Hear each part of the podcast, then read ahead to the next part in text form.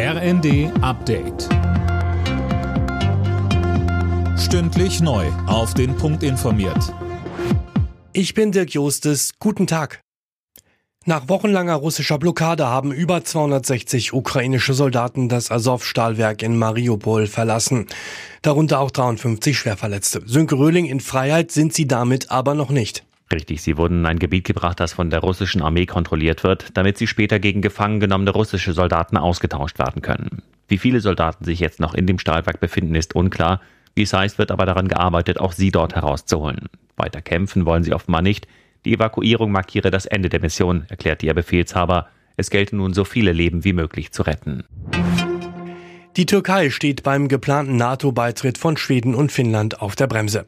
Präsident Erdogan wirft beiden Ländern weiter vor, Terrorverdächtige zu beherbergen. Sie sollten sich deshalb nicht die Mühe machen, seine Regierung von ihren Beitrittsgesuchen zu überzeugen. Markus Keim von der Stiftung Wissenschaft und Politik vermutet darin den Versuch, einen Vorteil aus der Situation zu ziehen. Er sagte im ZDF.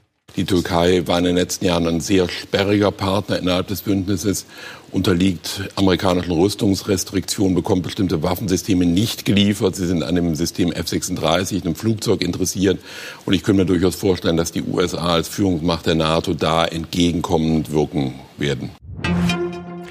Die Verteidigungsminister der EU-Staaten befassen sich heute mit dem Ukraine-Krieg. Dazu wird der ukrainische Verteidigungsminister Resnikow per Video zugeschaltet.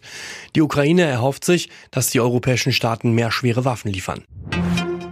An der Côte d'Azur wird am Abend das 75. Filmfestival von Cannes eröffnet. Nach einer Absage und einer Sommerausgabe wegen der Corona-Pandemie findet das Festival in diesem Jahr erstmals wieder im Mai und ohne Maskenpflicht statt.